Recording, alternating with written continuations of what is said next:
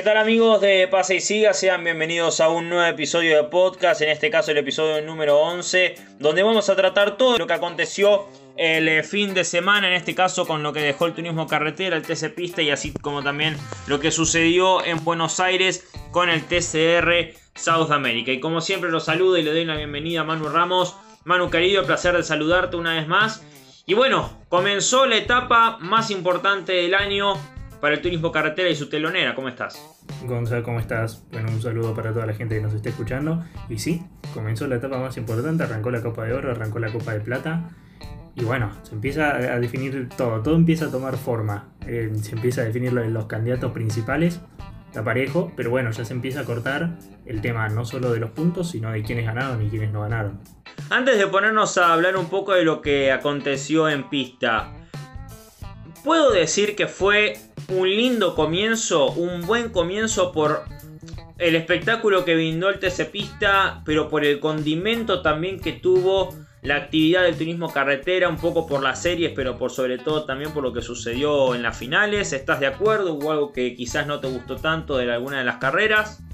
No, no, no, no, no, comparto. Fue un buen comienzo, me parece que también la posibilidad de la lluvia, eso también le dio un condimento especial. Después me parece que se notó que, sobre el final final se complicó un poco la pista. Fíjate cómo cuidó Warner la última vuelta, como casi lo pierde también un par de vueltas antes. la pista se complicó y eso también le dio un gustito diferente. La lluvia que se sabía que podía llegar a caer, el tema era la intensidad, ¿no? Y sobre el final de la competencia del TC Pista y el comienzo de después de lo que fue la competencia para el TC se hablaba, ¿no? De que había una garúa, que era constante, que era una chispeada, un chispeo un poco más continuo, por momentos no, pero digamos la lluvia un poco su cuota aportó. No fue quizás en, gran manera, digamos, pero sí eh, se presentó de una, de, una u otra forma, ¿no? Pero no fue determinante. Eh, tenemos el caso de Rossi, eh, Ponte, creo que Magni, que se la jugaron, sabían que la de atrás y directamente la largaron desde boxes con los neumáticos para piso mojado y claramente no surtió efecto porque que había una, llovizna que sobre el final por ahí se intensificó un poco, claramente la pista estaba seguía estando para neumáticos secos y, no era tan grave el estado. Entonces influyó obviamente y encima tenías eh, ahí, che, va a llover, no va a llover, qué hacer, me la juego, no me la juego. Y durante toda la carrera tenías la posibilidad de que se largue más fuerte, pero en definitiva no terminó sucediendo. así es, así es. Bueno, hablábamos, Manu, de lo que sucedió en pista, pero antes de ponernos a hablar de lo que fue la final y el triunfo de Werner, mejor dicho, no hablar solo de eso, decíamos los condimentos en las series. Y el condimento allí fue lo que sucedió entre Canapino y Mazacane. ¿Vos cómo, cómo leíste la maniobra? ¿Qué te pareció? ¿Cómo la percibís? Y me, parece que es muy al límite. Y me parece que eh, hay motivos para justificarla tanto para un lado como para el otro lado. Em, en, definitiva se, resolvió sancionar a Mazacane porque entiendo que, vieron que el auto de Canapino estaba puesto y que se cerró a Mazacane. Por otro lado, también eh, cabe la justificación de que el auto de Canapino realmente no estaba puesto. El tema es que vos también, de, Mazacane también se la jugaba, que si se cerraba y el auto de Canapino estaba, podría, podría haber terminado fuera él. Entonces me parece que es una, una maniobra muy al límite cuesta, me parece, definir si realmente el auto de Canapino estaba completamente puesto o no. Eh, leí gente que te decía que con que ya esté un poco el auto puesto, ya está puesto y no te puede cerrar, en definitiva. Eh, así que no sé, es, una maniobra muy difícil, no sé qué te parece a vos. Es una, es una em, maniobra muy fina y me hizo acordar por momentos a lo que había sucedido con Werner y Josito Di Palma el, año pasado en San Juan, en Villicum, en la definición, donde algunos decían que Werner tenía el auto puesto y otros decían no, fíjate cómo se le reviró la trompa del Ford. Eh, no estaba puesta la trompa, estaba mucho más atrás y Werner tendría que haber aflojado. Yo particularmente sí considero que Mazacane tapa por demás su línea, yo creo que sí hay un exceso ahí, pero claro, el tema es eh, eh, tratar de, de tener eh, una explicación o mejor dicho dar la opinión al respecto de lo que hace Canapino. Yo no veo que haga Canapino algo mal, va en busca de la posición y creo que en función de poder ser él el ganador de la batería va a buscar lo que estuvo buscando durante todo el desarrollo de la batería. Eh, y creo que es el riesgo que se puede correr cuando sos un piloto que va por todo.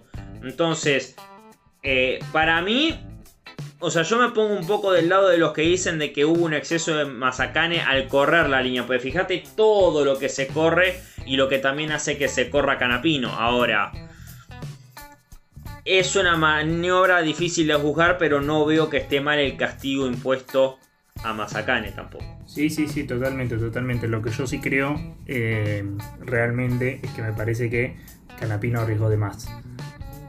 Lo recordamos en, capítulos anteriores, Canapino al haber sido ganador de la etapa regular, al tener muchas victorias, arrancaba con un colchón de puntos muy importante. Y está bien que en la serie tenés más diferencia entre salir primero y segundo porque implica por ahí hasta tres puestos más adelante o más estar largando la final. Pero me parece que, arriesgó demasiado siendo la última vuelta, siendo que frenó un lugar que estaba sucio. Entonces, por ahí no lo tocaba más Mazacane, pero se podría haber pasado solo, por ejemplo. Me parece que eh, estamos en una etapa en la que tenés que pensar en el campeonato y la victoria ya la tiene, o sea, no es que tienes que salir desesperado a ganar, porque vos me decís, bueno, tienes que salir desesperado a ganar, te lo puedo entender más, pero Canapino realmente, si algo necesita es victorias, porque victorias le sobran. Tiene que, necesita puntos. Entre ese regular y tiene un buen colchón de puntos. Y me parece que arriesgó en, en demasiado, no, no, sin sentido para mí. Sí, y además teniendo en cuenta de que digamos ya de por sí esa serie eh, había altas chances de que sea la más lenta por el hecho de haber peleado el primer lugar. Entonces ahí digamos eh, puede ser, comparto en el, en el, hecho de que quizás eh, Canapino arriesgó un poco de más en función de obtener algo que sabemos que lo va a buscar siempre, como es la victoria, y más sabiendo quizás que la serie anterior a esa le había ganado Werner, una rivalidad que en estos últimos años está como muy latente, ¿no? los hinchas la viven mucho, entonces bueno, lamentablemente Canapino perdió mucho, pero aún así no se va con las manos vacías porque sigue como líder del campeonato. Pero bueno, hablábamos, Manu, de lo que había sucedido en pista con la victoria de Mariano Werner. Que por momentos con el auto de seguridad parecía que se ponía un poco en jaque, pero en definitiva el Zorro de Paraná demostró volver a tener una gran base para este circuito de San Luis, como lo hizo el año pasado, y nuevamente se, llevó la victoria eh, sin discusión, porque en definitiva Werner terminó teniendo un auto más que bárbaro y teniendo en cuenta de que, bueno, era la gran apuesta de él, ¿no? Cambiar, un cambiar el auto eh, durante la etapa regular, poner un auto 0 kilómetro en pista para justamente esto, ir a buscar lo que Ford se le negaba desde la primera fecha con Juan Bautista de Benítez con menos la victoria. Sí, me parece que nunca realmente corrió en riesgo la victoria. Hubo dos momentos que por ahí generaron un poco de dudas cuando, como te comentaba antes, cuando pisó el piano y, y se le movió el auto, uy, guarda. Y después, cuando, cuando salió el pescar, siempre está la expectativa de que Ursera puede intentar algo, o mismo se toque, o suceda algo así, pero el auto que tenía Werner era contundente y apenas se relanzó, mantuvieron un poco a la par y ya se, volvió a escapar en la punta y me parece que no tuvo rival en todo el fin de semana.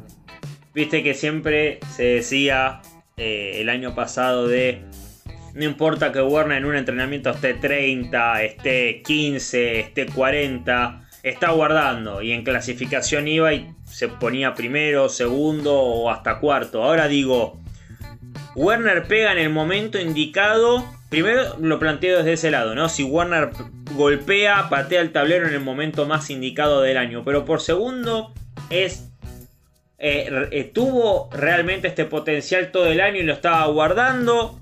Eh, realmente ahora pudo, dar en la tecla con su conjunto y con este Ford nuevo conseguir eh, la victoria que quizás había estado cerca eh, el año, durante el año en otros circuitos, pero no, no llegaba. ¿Qué pensás vos, Manu? ¿Qué pensás vos, Manu? ¿Estaba guardando un poquito o realmente ahora tenía el potencial para ganar?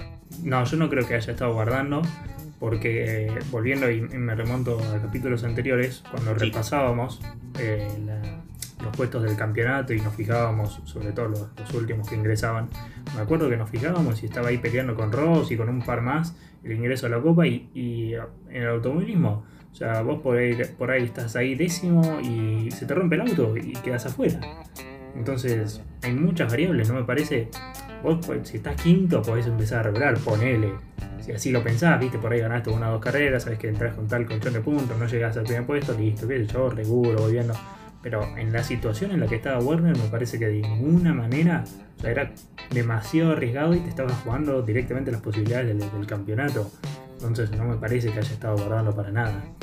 Ahora, vuelvo a plantear la, la, consulta que había puesto recién un poco sobre la mesa.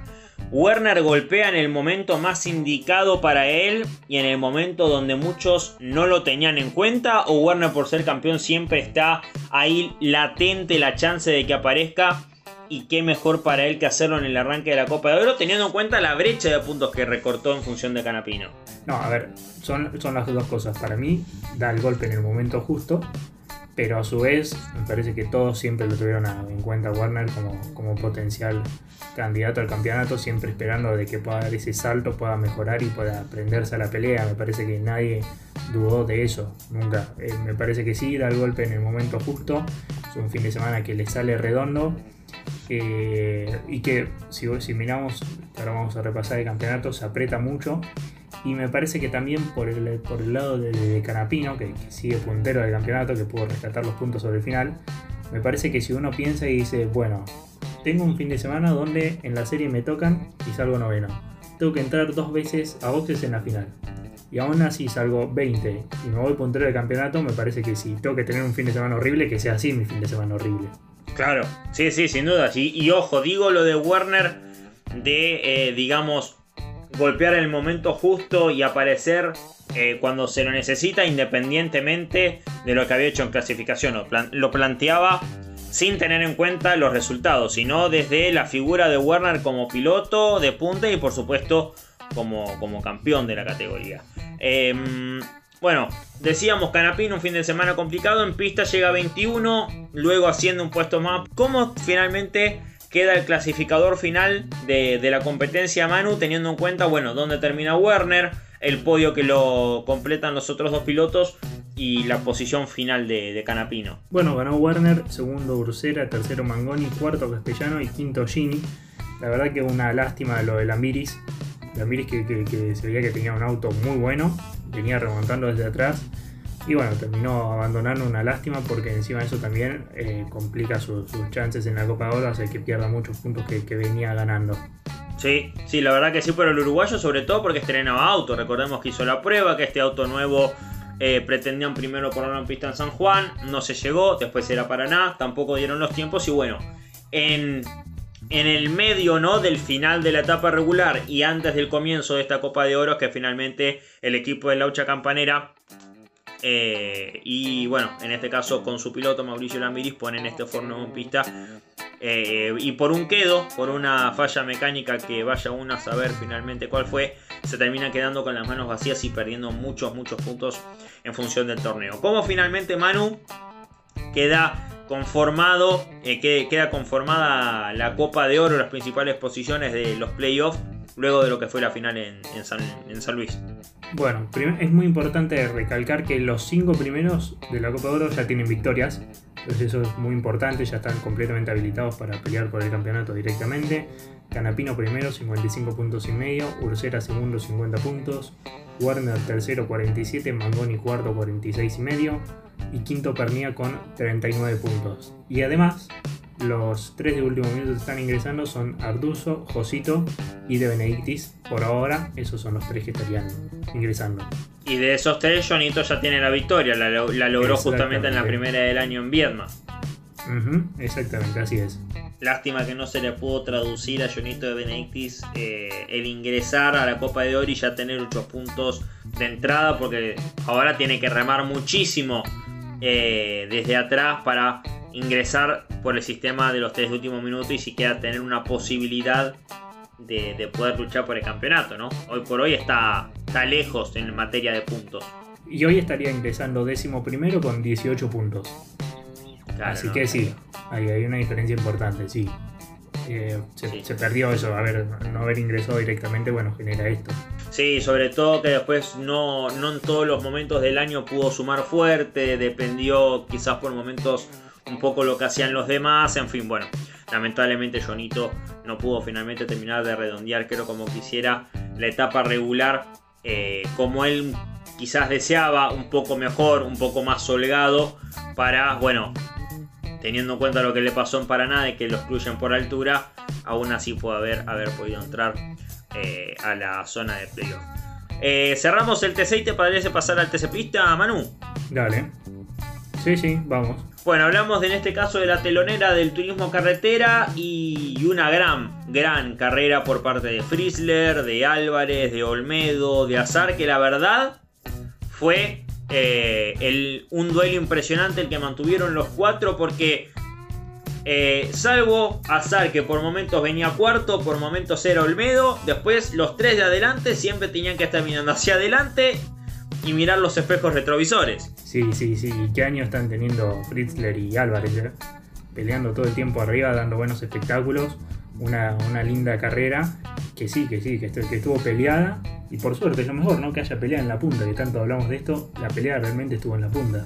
Y sobre todo en este caso por eh, dos pilotos que en el tramo final de la etapa regular estuvieron marcando mucho el ritmo, mucho la tendencia, como son Frizzler y Álvarez, que ahora tenemos el primer capítulo y entre ellos en el arranque de esta Copa de Plata, esperando por supuesto Manu que sea el primero de los cinco, ¿no? O sea, que estén ahí siempre los dos peleando mano a mano en los primeros puestos de acá hasta fin de año, ¿por qué no? Sí, totalmente, totalmente. Y ahora cuando pasemos el campeonato eso lo vamos a ver, que realmente viendo los puntos hay, una diferencia, no, es terminante, definitiva la diferencia, pero claramente evaluando así el campeonato, los dos principales candidatos son Fritzler y Álvarez. Sí, eh, y una cosa que me olvidé de comentar en el turismo carretera y la digo ahora, es en torno a Fritzler, así que tan descolgada no va a quedar ojo con el futuro de Otto dentro del Moriatis competición. Y me dirá, ¿qué se va? No, no, no se va, no, no tiene nada que ver con una desvinculación, sino pensando a futuro, por lo que dijo Manuel Moriatis durante la, la transmisión, de que piensa quizás a futuro tener otro rol dentro de su equipo y aquellos pilotos que vengan en ascenso dentro del equipo, quizás cuando llegan al turismo carretera, él ayudarlos, asistirlos desde abajo. Así que Guarda con Frizzler, guarda con Olmedo, que son los que están por ahora ahí bien arriba en la Copa de Oro, porque si llegan a obtener el pase al turismo carretera el año que viene, hay que ver qué hace Manuel Moriarty si me refiero a o a ocupar un rol más como director deportivo o un rol de acompañar a sus pilotos eh, y dejar de correr, o bueno, quizás se toma un año más como para desde arriba del auto también acompañar a sus dos pilotos y ya después sí bajarse y darle paso a la nueva generación de pilotos jóvenes que estamos viendo. Así que atención en lo que esto pueda eh, desembocar de buena manera, Manu, en el futuro de Otto Frizzler y por qué no también de Jeremías Olmedo. Sí, ni hablar, ni hablar. Y, hablando principalmente de Otto, es un proyecto a futuro espectacular, entonces creo que el Moriete Competición tiene que aprovechar y, justamente llevarlo, eh, encaminarlo, enseñarle y encima teniendo un piloto como Moriarty que te pueda enseñar todo lo, que vivió desde adentro, mejor. Sí, sobre todo teniendo en cuenta de que ya Moriarty deja entrever de que no le queda mucho tiempo corriendo, entonces eh, es como que se empieza a dimensionar de que decís, wow, otro piloto más, un campeón más de TC que a futuro se baja y le da paso a las nuevas generaciones que, bueno, poco a poco se van viendo en función de los de la vieja camada que todavía están quedando en pista. Qué bárbaro, ¿no? El tiempo pasa. El tiempo pasa, dijo la negra Sosa, ¿no? El tiempo pasa, el tiempo pasa. ¿Qué se va a hacer? ¿Y qué se va a hacer? Por lo menos siguen surgiendo buenos pibes que corren bien. Sí, sobre todo en este caso puntual, eh, Frizzler, Álvarez, Olmedo, eh, pilotos que sabemos que se vienen destacando y mucho en las categorías de ascenso de ACTC eh, y hoy están a las puertas ¿no? de, acompañar a la máxima categoría de la escalera de la ACTC y mostrarse, sobre todo para futuro, bueno, que los tengan en cuenta los equipos para, ocupar las butacas de sus, eh, de sus autos. Bueno, Manu, ¿cómo finalmente queda el clasificador de la competencia que, que bueno, cierra este primer capítulo de la Copa de Plata para el TC Pista y cómo queda conformado el campeonato. Bueno, ganó Fritzler, segundo Álvarez, tercero Olmedo, cuarto Azar y quinto Lugón. Y el campeonato, como, como te comentaba, primero Fritzler, 68 puntos y medio, segundo Álvarez, 67 puntos, punto y medio, nada es la diferencia. Y ahí sí, un escalón más abajo, tercero Olmedo, 46 puntos y medio, hay 22 puntos de diferencia entre el primero y el tercero. cuarto Chapur 39 puntos, quinto Azar 36 puntos y algo importante a destacar de Diego Azar es que todavía no tiene la victoria. Un punto eh, fue lo que decidió en favor de Álvarez eh, la etapa regular, ¿no? Un punto, punto y medio. Sí, sí, sí. Y, y lo importante que le valió, porque imagínate que Otto con tres victorias y además se llevaba la etapa regular, ahora estaría escapado realmente en la punta. Sí, teniendo en cuenta de que ahora Otto tiene cuatro en el año. O sea, cuatro veces ya ganó en el año contra Álvarez, que tan solo ganó eh, una vez. Sí, sí, sí, sí, sí, por eso, por eso. Imagínate si hubiera también ganado la etapa regular, estaríamos hablando de un puntero que tendría una distancia más importante. Qué bárbaro. Ahora, pensemos por un momento y, vayámonos al sábado, donde Álvarez durante la clasificación se queda con la pole position y eso le valía por... Eh, creo que era por uno o dos puntos, ponerse parcialmente al frente del campeonato. Ahora Frizzler queda por delante de él y se pone un punto y medio por delante de él en el, en el certamen. Cómo se va moviendo, cómo la punta va cambiando de una mano a otra, porque encima en el medio estuvo Diego Azar, que fue uno de los dos ganadores de las series, y también estuvo ahí adelante en el, en el domingo, o sea, Fíjate cómo se mantuvieron los principales protagonistas del campeonato en las primeras eh, posiciones. Que por qué no pensar que a fin de año, eh, además de Frizzler y Álvarez, como uno supone que van a llegar, lleguen con chances Olmedo, lleguen con chances Hazard. Veremos Chapur si puede acercarse un poquito más. Sumado a los que vengan por detrás de ellos, no solo los que ya están en la Copa de Plata, sino aquellos de los tres últimos minutos que puedan mejorar su papel y llegar con chances matemáticas. Así que, bueno, chapó para el TC Pista y ojalá eh, mantenga este mismo espectáculo durante el resto de las fechas, ¿no? Sí, sí, sí, esperemos. Y me parece que, está claro que, los, que están andando bien están peleando el campeonato, están arriba, son regulares. Me parece que se va a definir a priori entre Fritzler y Álvarez. Hay que ver si alguno se suma, algún tercero en discordia o, o hay alguien que se termine de prender realmente pero a priori me parece que es entre ellos dos. Bienvenido sea, bienvenido sea y ojalá eh, además de ellos dos, que son grandísimos pilotos, el de San Miguel y el de Ferré, se puedan sumar más, pero bueno, si son ellos dos, no es poco, tienen mucha calidad conductiva, así que bueno, veremos cómo continúa el año para ellos. Eh, cerramos el capítulo ACTC, Manu. Dale, sí, sí. Bueno, y, nos metemos por lo que sucedió con el TCR South America porque no solo que hubo resultados en las carreras, sino que ya hubo algunas definiciones en algunos de los certámenes que tiene presente la serie TCR sudamericana. Pero bueno, repasamos Manu principalmente el resultado de las dos carreras y cómo ha quedado el campeonato teniendo en cuenta de que el 1-2 del certamen 2022 pertenece a Argentina. Sí, sí, sí. Bueno, eh, arrancó la era Toyota Jorgito Barrio ganó la primera carrera, segundo Rosso, tercero Urritia. La segunda carrera fue Reis, Lusquiños y Pezzini. La segunda carrera tuvo también una linda pelea en, del cuarto quinto puesto para atrás con Rosso, eh, Nacho Montenegro, Jorgito Barrio. Y el campeonato, primero Pezzini 465, segundo Rosso 398 y tercero Reis 365. Bueno, em, vos decías, comenzó la era Toyota en el TCR, veremos cómo se da eh, el funcionamiento ¿no? de este Corolla que tengo entendido por lo que estoy leyendo. Ya son varios los pedidos que tiene el modelo para en las demás series TCR del mundo poder desembarcar. Y Nacho Montenegro que lo llamaron de un momento para otro y tuvo que venir. Sí, sí, sí, tuvo que venir y lo hizo muy bien importantísimo, la verdad, que, un piloto se pueda adaptar tan rápido y tan bien a un auto, espectacular y tuvo un muy buen fin de semana. Estaría bueno saber cuánto le juega a favor en este caso a Montenegro, a Barrio, que son pilotos que están corriendo en el, en el TC2000. ¿Cuántas similitudes pueden no encontrar entre un auto y otro en cuanto a reglamentos, quizás en cuanto a potencia también, como para, bueno, eh, poder desempeñarse no en pista? Pensaba lo mismo, pensaba lo mismo. Yo creo que eso le, los debe ayudar bastante. Pero bueno, siguen siendo autos distintos y sigue, teniendo sus, diferencias y te tenés que acostumbrar.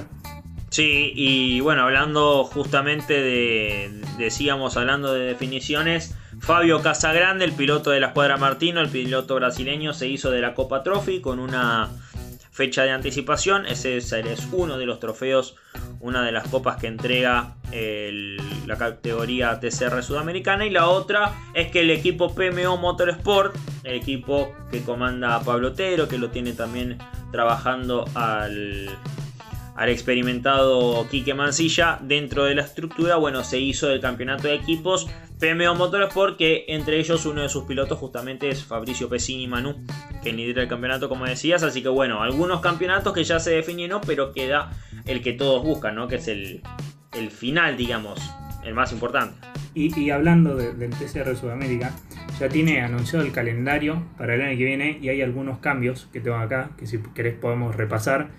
Primero que nada va a tener 13 fechas importante, va, a tener 13 competencias, aumenta la, cantidad y además va a estar fraccionado, obviamente, todos los pilotos pueden correr las, dos tipos de competencias, pero va a estar fraccionado en cuanto a competencias de velocidad como competencias de resistencia, el campeonato. Eh, será fraccionado en dos competiciones, velocidad y resistencia, como se está eh, denominado, y además eh, tenemos el primer TCR regional, que va a ser TCR Brasil. Es una novedad, vas a tener TCR Brasil. Y bueno, obviamente como te decía, los pilotos van a poder disputar tanto la, velocidad como endurance, vas a tener un campeonato unificado. Y las carreras endurance pasan de 60 a 100 minutos y será obligatoria la parada en boxes y la recarga de combustible.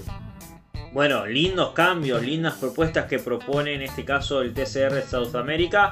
Em, entonces, por lo que entiendo, va a haber un campeonato general, pero a la vez la parte endurance va a tener, digamos, como también su campeonato aparte, en la cual también va a estar esa copa en juego. O sea, un piloto puede hacerse de dos trofeos importantes en el año, o sea, del campeonato general y del campeonato de endurance en este caso. Exactamente, así es. Va a estar dividido con uno general, pero va a estar dividido también. Mirá que viene bueno, y el TCR Brasil que no va a ser para, eh, para poco, teniendo en cuenta la promoción que tiene el país vecino eh, en cuanto a proyección de sus pilotos. totalmente, totalmente. Así que se amplía, va cambiando, agrega fechas, que es muy importante, así que sigue creciendo. Mira qué bien, mira qué bien. Bueno, Manu, ¿te parece ir con lo último y te parece hacer un recordatorio de lo que se viene el fin de semana? Dale, dale, dale. Bueno, el fin de semana, como, como suele suceder, tenemos TN y Top Race, tenemos TN en, La Pampa, recordando, bueno, el ya, ya, lo hemos repasado muchísimas veces, pero recordando que en la punta está Castellano 172, Merlo 171 y algo muy, muy, muy importante es que ambos buscan la victoria. Sí, en el caso de los dos eh, pilotos, en el de Lobería y el piloto puntano, tienen que sí o sí en la clase 3, ¿no? Porque en la clase 2 el panorama es otro. Eh, la clase 3 quienes hoy están al frente del campeonato no tienen la victoria obligatoria para deportivamente pelear por el certamen. Así que bueno, veremos eh, cómo, se, cómo se da esta fecha porque cada vez el tenón al campeonato se le baja mucho más. ¿Y qué pasa con el Top Race? El Top Race corre en Olavarría y destacar del Top Race que creo que no lo habíamos hablado en capítulos anteriores, que ya salió el pista, ya salió a pista, manejado por el Chelo Ciarrochi, el Top Race B8 aparentemente ese rato vamos a tener el, año que viene. Suena muy lindo. Hay que ver tema diseño y cómo, cómo se ve físicamente el auto, porque bueno, viste, cuando, siempre prueban tienen estos diseños que no te dejan ver realmente la figura del auto y no sabes bien exactamente cómo es el auto. Pero bueno, eh, tenemos finalmente el tan esperado cambio. Ojalá sea eh, un cambio y un salto eh, positivo, ¿no? tener el, finalmente el Top Race de 8 en Argentina eh, y bueno, por una, una, categoría con motores potentes y, ruidosos como le, gusta al público eh, fierrero argentino. Y bueno, esperando que eso nuevamente atraiga mucho más y que el Top Race V6 esté nuevamente eh, y siempre un poco más arriba en calidad de espectáculo, en calidad de autos, como sabemos que viene estando porque ha venido mejorando, está muy bien el presente de la categoría y creo que todavía puede ser un poco mejor, Manu. Sí, sí, sí, totalmente. Eh, realmente el cambio de los últimos años fue, muy positivo, fue para mejor, con una mayor cantidad de autos y mejor espectáculo en pista, así que me parece que, este, esta nueva generación de autos con los V8 va a ser un paso hacia adelante importante que, va a permitir promocionar la categoría de otra manera y llamar la atención de más pilotos, ¿por qué no? Sí, y hablando de motores con 8 cilindros, en Brasil corre el Stock Car. Nueva presentación para Rossi, pero también para eh, otro piloto argentino, en este caso Andy Jacos, que tiene por segunda vez en este año la posibilidad de medirse en el campeonato de autos stock eh, en Brasil, en este caso en el circuito de Santa Cruz do Sul. Así que bueno, bien por el piloto de Ramos Mejía, Manu, que vuelve a tener la chance de no solo de, estar junto a un compatriota suyo como Rossi, sino de medirse en el máximo nivel de automovilismo en Brasil. Sí, sí, bien por, por Toyota que le sigue dando la oportunidad a sus pilotos de, de ir teniendo experiencias en el exterior en distintas categorías. Y bueno, fecha también importante para Rossi, que está tercero a nada más 21 puntos de la punta, así que está peleando el campeonato de lleno.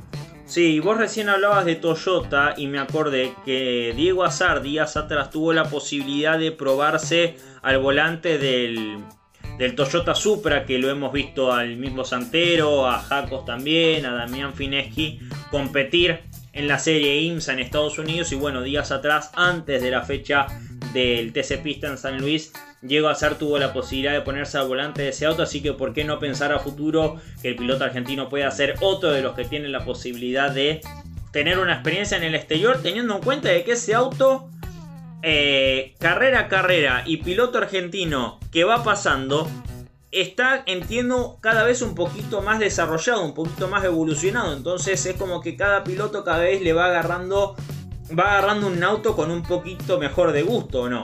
Totalmente, totalmente. Y, como te digo, me parece muy importante que Toyota le dé esta oportunidad a sus pilotos de ir ganando experiencia. Eh, bueno, Rossi claramente ya está algunos años en Brasil haciendo campeonato completo, pero más allá de hacer alguna, dos o tres carreras durante el año, me parece que sigue siendo algo muy importante y, que es una oportunidad bárbara que tienen los pilotos de, Toyota que claramente aprovechan. Sin dudas que sí, sin dudas que sí.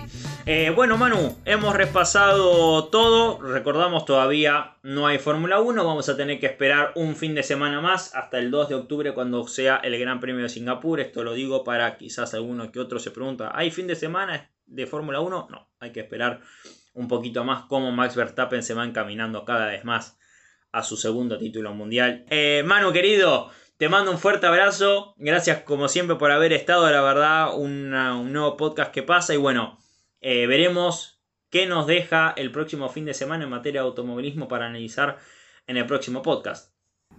así es. Abrazo y nos vemos la semana que viene. Y a todos ustedes que nos hayan escuchado, un fuerte abrazo, gracias y nos reencontramos en el próximo episodio. Que sigan muy bien y será hasta entonces. Chau, chau.